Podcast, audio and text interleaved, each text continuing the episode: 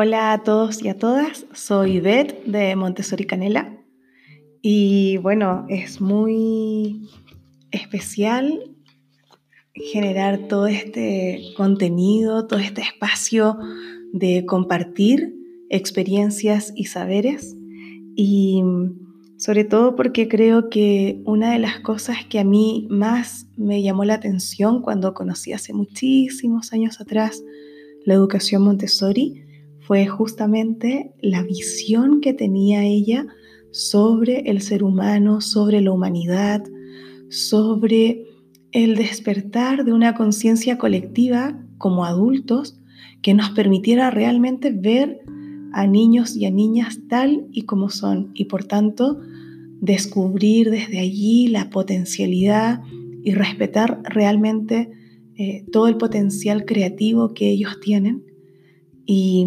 desde ese espacio poder crecer, poder volver a reencontrarnos con nosotras mismas.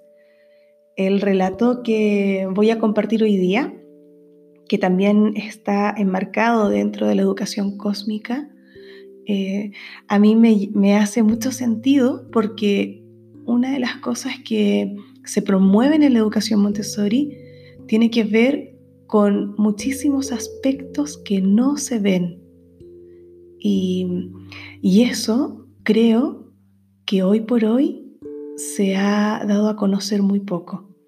Hay toda una base que está súper centrada en lo visible, en aquel ambiente preparado físico, en la secuencia de materiales, en las propuestas que se pueden ir creando, adaptando, reinventando. Pero hay algo que trasciende a todo eso material, a todo eso físico y que tiene que ver con un clima psíquico. Ella en todos sus libros siempre habla de la vida psíquica del niño y de la vida psíquica del adulto. Y desde allí lo que se pretende también con todo lo que es la educación cósmica es poder volver a mirar nuestro origen volver a tomar conciencia de nuestro espacio en el planeta, del lugar que ocupo en mi comunidad, del espacio que quiero ocupar, la forma en que yo quiero estar, en la cual también quiero aportar, desarrollando dos sentimientos que son para mí en especial muy nobles. Uno es el agradecimiento y el otro tiene que ver con la admiración. Y este texto que les voy a compartir, siento que a los niños y a las niñas de taller de, educación primaria en Montessori, también les va aportando nuevos elementos en su mente y en sus vivencias cotidianas que les permiten empezar a ver la vida desde diferentes perspectivas.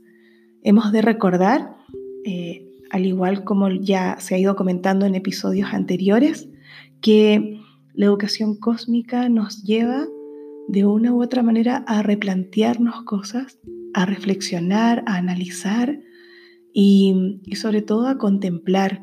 Se genera un espacio de mucha contemplación y de un silencio muy profundo como un nuevo espacio de bienestar en nuestra vida.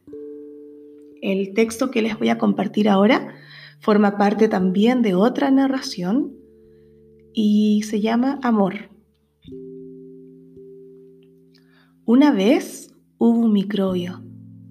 Este microbio tenía muchos amigos. Algunos de ellos eran para él más especiales que otros, pero todos, todos eran microbios. Los microbios vivían en la corteza de un árbol gigantesco, aunque ninguno de ellos lo sabía. Para ellos, el mundo entero era un mundo de microbios y de aquellas cosas que los microbios ven cada día y cada noche. Los microbios son pequeñitos comparados con el más pequeño trozo de corteza. Son tan, tan pequeños que no pueden siquiera imaginar qué es la corteza y mucho menos imaginar qué son los árboles. La vida de los microbios es un milagro misterioso. Nadie sabe bien cómo se inició y nadie sabe cómo o cuándo va a acabar. Un día el microbio está aquí y al día siguiente ya no está. Cada uno tiene sus ideas sobre esto, pero nadie a ciencia cierta sabe cómo sucede. Si das un paso atrás del mundo de los microbios, podrás ver otro mundo. Este es el mundo de los bichitos. Uno de estos bichitos vive en la corteza del árbol y el microbio vive en él. El bichito no sabe que el microbio vive ni viceversa, pero ambos viven en el mismo árbol. El árbol es enorme comparado contigo o conmigo y aún más, más grande comparado con los bichos o los microbios. El árbol tiene miles de hojas, cientos de ramas y multitud de raíces. Algunas de ellas son tan grandes como un árbol pequeño bajo la tierra. Todos ellos son visitados por insectos y microbios. Este árbol es parte de algo mayor. Este árbol es una parte del bosque. El bosque tiene millones y millones de árboles y retoños junto con incontables arbustos, plantas y flores. También hay animales y pájaros. Todos ellos a su vez tienen microbios e insectos. Cuando reunimos todo esto, podemos imaginar qué tan grande es el bosque comparado con cualquier cosa que viva en él. Pero esto es solo el comienzo. Este bosque es uno de los miles de bosques que existen y todos ellos son parte de algo mayor. Esto más grande tiene algo más que bosques también tiene océanos, tiene desiertos, tiene montañas y praderas. Todos estos tienen a su vez microbios e insectos también. Este lugar se llama Tierra. Algunos pueblos originarios le llaman Madre Tierra o Pachamama y nos ven a todos como sus hijos e hijas. Pero aún hay más. La Madre Tierra tiene muchos amigos. Existen otros planetas y también estrellas y lunas. Ni los insectos ni los microbios tienen idea sobre esto, aunque son parte del mismo escenario también. Todas las estrellas como el Sol, los planetas y la Madre Tierra son parte de la galaxia. Una galaxia es una familia con millones de estrellas y planetas. Podemos pensar en nuestra galaxia como algo muy grande, pero desde su punto de vista es solo una más. A su alrededor hay millones de galaxias. Si la galaxia pudiera ver, vería tantas galaxias en el cielo como nosotros vemos a las estrellas. Ahora el escenario realmente se hace grande, más aún desde el punto de vista de los microbios o los insectos. Pero hemos estado hablando de cómo cada vez esto se agranda y se agranda. Sin embargo, también cada vez puede hacerse más y más pequeño si cambiamos de punto de vista. El microbio no lo sabe, pero está hecho de moléculas, estas de átomos y estos a su vez de partículas subatómicas. También esto se hace cada vez más y más pequeño y ahora puedes darte cuenta de lo que realmente está sucediendo a tu alrededor. Esta escena es realmente grande y realmente pequeña al mismo tiempo. Pero no importa cómo lo veas, es realmente la misma escena. El punto es que cada parte de esta escena necesita de cada una de las otras partes para poder existir. Aún las montañas que tienen millones de años necesitan a los microbios que no viven mucho tiempo.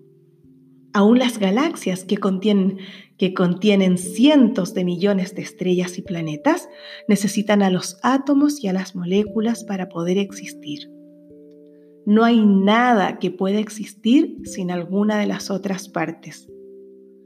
Tú, sí, tú, eres parte del cuadro. Puedes creer que el escenario puede existir sin ti porque ya existía cuando naciste y estará allí cuando tú te mueras. Es cierto, pero en realidad no puede existir sin ti. Cuando te ves a ti mismo dentro de tu traje terrenal, pareciera que seguiría existiendo cuando mueras, pero cuando te ves como un espíritu, ves que siempre serás parte de esa escena. Siempre necesitas algo de este escenario y este escenario necesita siempre algo de ti. Esto es amor. Cuando ves que el microbio, el escarabajo, el árbol, el bosque, la madre tierra, la galaxia, todo aquello que ves y lo invisible también son parte de lo mismo, tu vida se ilumina de amor. Todo se vuelve importante como amigos a quienes tienes que agradecer. Los árboles son importantes, los insectos, los océanos y la gente a tu alrededor. Todos son importantes porque todos forman parte de lo mismo. Esto es lo que logras ver con los ojos del alma. Tu traje terrenal ve solo las partes, tu espíritu ve el todo. Cuando te veas a ti misma, ve la totalidad. Cuando veas a otra persona, ve la totalidad. No importa dónde mire, veo la totalidad. Cada vez más y más personas empiezan a ver de esta manera. Esto a veces le llaman percepción multisensorial. Más y más gente en el planeta escoge la armonía, la cooperación, el compartir y la reverencia por la vida, aun cuando esta elección les sea más difícil. Esto es crear un poder auténtico. Eventualmente, todos escogemos crear poder auténtico, aunque esto sea una experiencia aún muy nueva en el universo. Es el principio de algo que nunca antes había sucedido. Esta narración se llama Amor y es uno de los relatos de educación cósmica que compartimos cada año, cada año con todos los niños y las niñas que vienen al taller en Montessori, con todos aquellos niños y aquellas niñas que tienen entre 6 y 12 años. Continuamos en un próximo episodio compartiendo más aspectos de la educación cósmica.